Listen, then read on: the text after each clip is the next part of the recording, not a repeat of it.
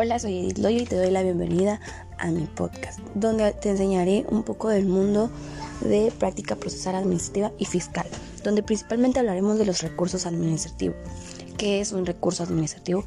Este recurso es un instrumento que permite a las personas impugnar los actos administrativos que les afecten, sin necesidad de acudir a la vía judicial, es decir, nos permiten reaccionar frente a una decisión de la administración que nos perjudique sin acudir a los juzgados y tribunales.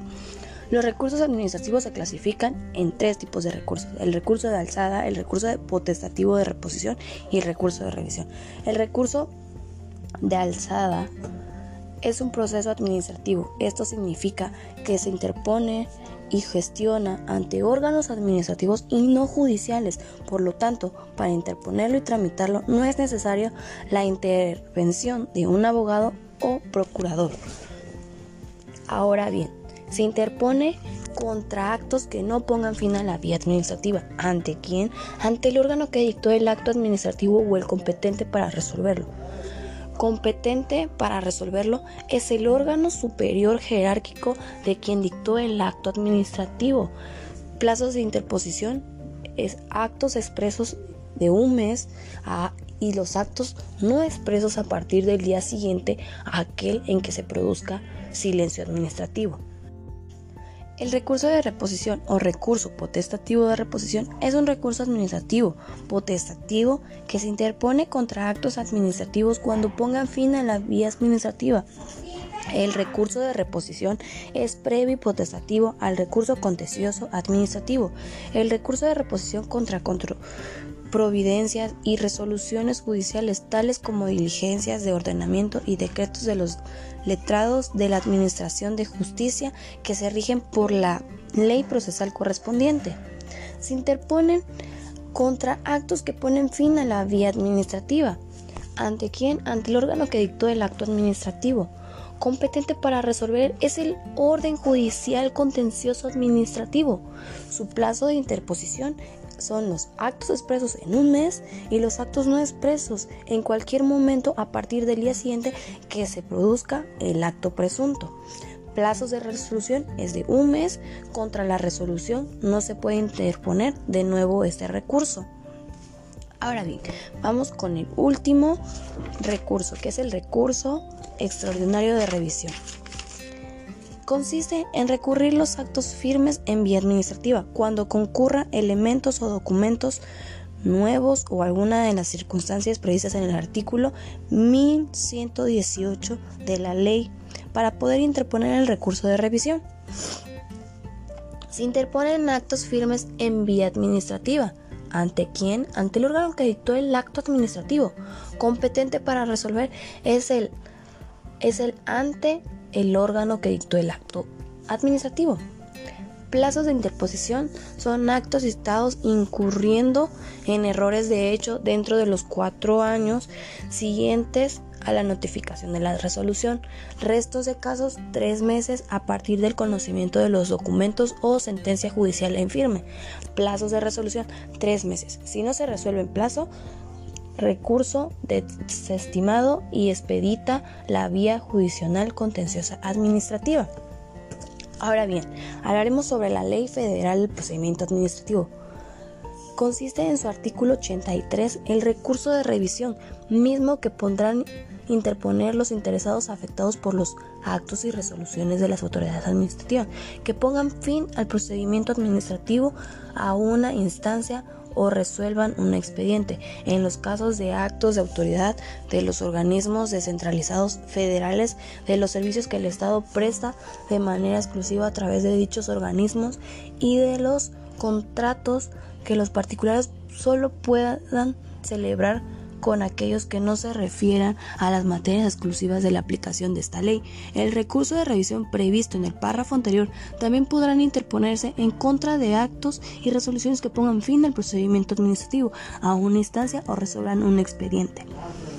Por su parte, la Ley Federal del Procedimiento Administrativo del Distrito Federal en el artículo 108 establece que los intereses, interesados afectados por los actos y resoluciones de las autoridades administrativas podrán a su elección interponer el recurso de inconformidad o intentar el juicio de nulidad ante el tribunal.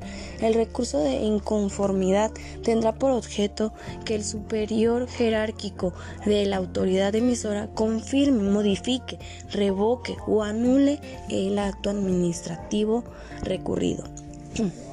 En cuanto a la normabilidad estatal, y enfocados a la legislación del Estado de México, el Código de Procedimientos Administrativos del Estado de México en su artículo 186 establece que contra los actos y resoluciones de las autoridades administrativas y fiscales los particulares afectados tendrán la opción de interponer el recurso administrativo de inconformidad ante la propia autoridad o el juicio ante el Tribunal de lo Contencioso Administrativo cuando se esté haciendo uso del recurso de inconformidad previo, desistimiento del mismo. El interesado podrá promover el juicio ante el propio tribunal. La resolución que se dicte en el recurso de inconformidad también puede impugnarse ante el tribunal. En el ámbito federal, el Código Fiscal de la Federación consiste en el artículo 116 que la impugnación de actos administrativos dictados en materia fiscal federal a través del recurso de revocación. Este procederá contra resoluciones definitivas dictadas dictadas por autoridades fiscales federales que determinen contribuciones, asesorías o aprovechamientos, nieguen la devolución de cantidades que procedan conforme a la ley, dicten las autoridades aduaneras a cualquier resolución de carácter definitivo que cause agravio al particular en materia fiscal. También procederá contra actos de autoridades fiscales federales que exijan el pago de créditos fiscales cuando se aleje que estos se han extinguido o que su monto real es inferior al exigido, siempre que el cobro en exceso sea impunable a la autoridad ejecutora o se a recargos, gastos de ejecución o a indemnizaciones, se dicta en el procedimiento administrativo de ejecución cuando se alegue que éste no se ha ajustado a la ley o determinen el valor de los bienes encargados o cuando afecten el interés jurídico de terceros.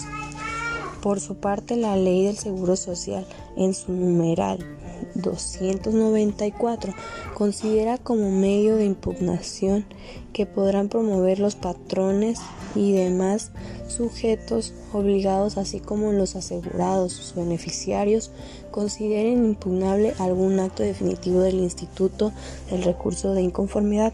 Por último, la ley del Instituto de Fondo Nacional de la Vivienda para los Trabajadores dispone que el artículo 52 que es los casos de inconformidad de las empresas de los trabajadores o sus beneficiarios sobre la inscripción en el instituto, derecho a créditos, cuantía de aportaciones y de descuentos, así como sobre cualquier acto del instituto que lesione derechos de los trabajadores inscritos, de sus beneficiarios o de los patrones, se podrá promover ante el propio instituto un recurso de inconformidad.